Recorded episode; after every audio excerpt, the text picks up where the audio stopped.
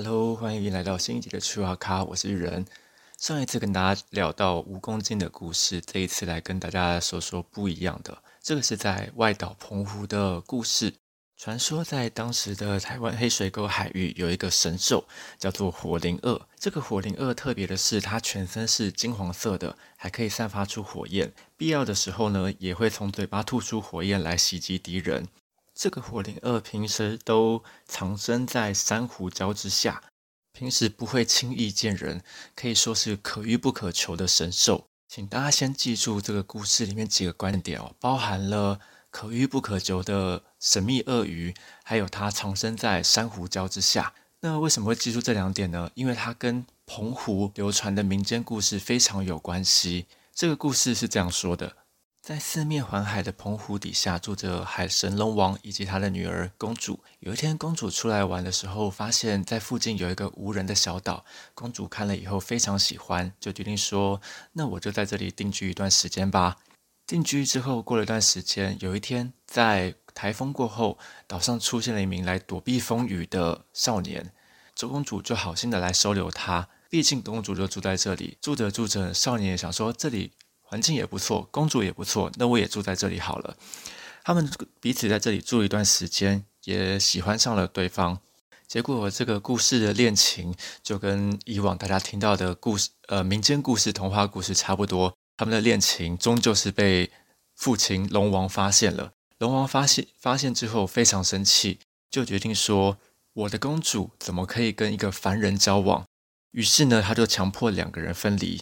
但是公主又不肯，因为她非常喜欢这个少年。因此呢，龙王就为此非常的生气，就决定把自己的女儿变成金珊瑚，让她永远住在海底，哪里都不能去。然后呢，又把少年变成这个非常丑陋的鳄鱼。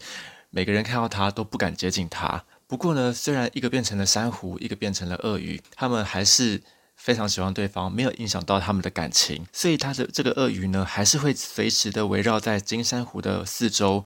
如果要休息的时候，也都会躲在珊瑚底下。而且呢，如果只要有人出来采珊瑚的时候，这个鳄鱼就会出来把这个来采集的人吓走，来保护公主。听到这边，大家有没有发现这个故事其实跟刚刚说到的精灵鳄这个故事其实非常的像？但这两个故事呢，它们其实没有非常直接的关系，只能说是一个非常奇妙的呃巧合吗？或者是当时真的有一个蛛丝马迹，所以让当地形成了这样的故事？那刚刚说了这个，不管这两个故事里面出现的鳄鱼，火灵鳄也好，或是少年变成的鳄鱼也好，他们在历史上其实。真的有记载，也就是真的有人发现了这样子的鳄鱼，在清朝的《台湾府志》跟《台湾外记》这两本书里面，都记载了同一个故事。在一六八三年的夏天，在一次台风狂风暴雨的过后，火灵鳄无缘无故的爬上了澎湖的沙滩，它一边爬上，还一边呜呜的鸣叫。看起来像是在求救的样子，可是岛上的居民看到火灵鳄，虽然难得一见，但是所有人都很害怕，不晓得它会做出什么样的事情。在不晓得该怎么做的情况下，他们就决定敲金鼓、撒金纸，想说怎么样都要把精灵二给赶回海中去，让它在岸上实在是太危险了。那精灵二毕竟是发是在求救的情况下上来的，那没有受到欢迎，没有得到帮助，它又回到海底了。过了三天以后，无缘无故的海灵二又从海底爬爬上了沙滩。这个时候，居民还是一样很害怕，想要把它赶走，但是怎么赶都赶不走。这一次，精灵二的命运就不像三天前那么幸运了。这一次，怎么赶都赶不走的精灵二，最后的下场是被百姓分食、烹煮、下肚了。关于火灵二的历史记载，大概就是这两则，非常简短，没有太多的补述，就这样结束了。当然，在这之后有一些穿凿附会，因为在事情发生的一六八三年上来之后，大家认为火灵二上来求救是一个不祥的征兆。果然，在当年呢，这个清朝施琅就率兵攻打了台湾。当然，攻打成功之后，这个清朝的官员也盛传说，这个火灵二的求救代表是郑氏王朝的灭亡。不过也就是一些乡间传说啦。那其实以上刚刚讲的几个关于澎湖鳄鱼的这个故事呢，其实都是在过去几百年间，在澎湖、在台湾，可以说是大家都很熟知的一些传说故事。可是这样的盛传故事呢，一直到日本时代之后，就可以说是慢慢的没落下来，甚至被人遗忘了。一直到这几年开始，台湾妖怪的风气再起来之后，呃，有人有作家去慢慢的。把这些故事一个一个捡起来，集结成册，让这些被遗忘的故事再一次的回到大家面前啊！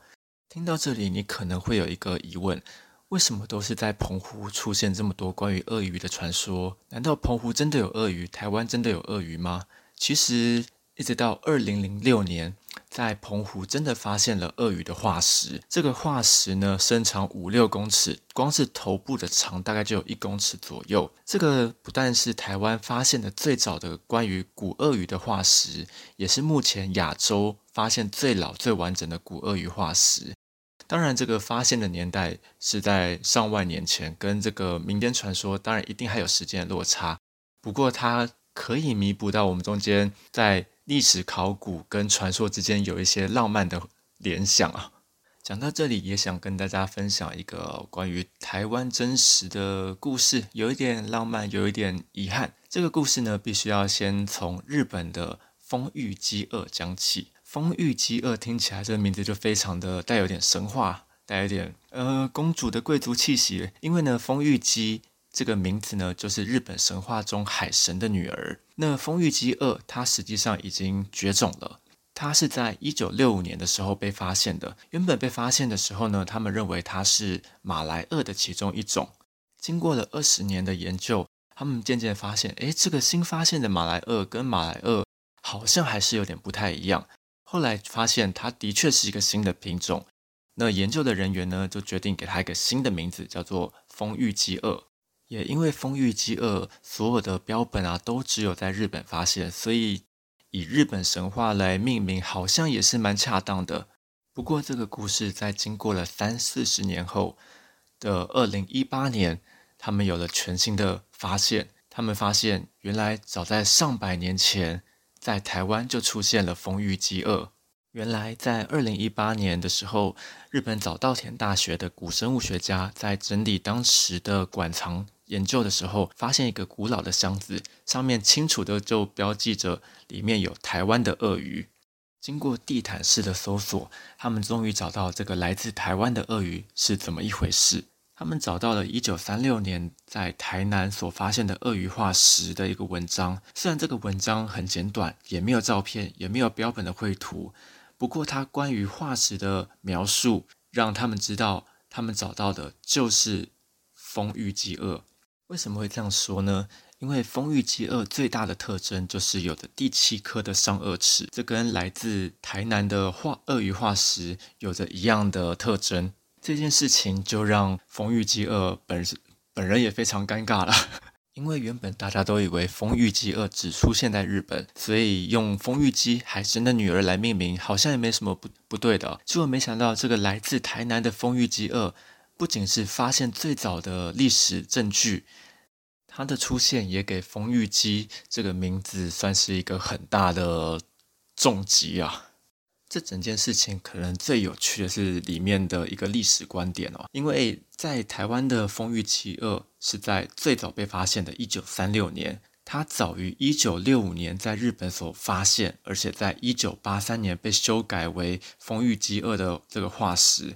如果啊，台湾当时有更多的心力啊、资源啊去研究，说不定现在的丰玉鸡鳄就不会是丰玉鸡，它可能是什么？呃，台湾海神，嗯，马祖鳄，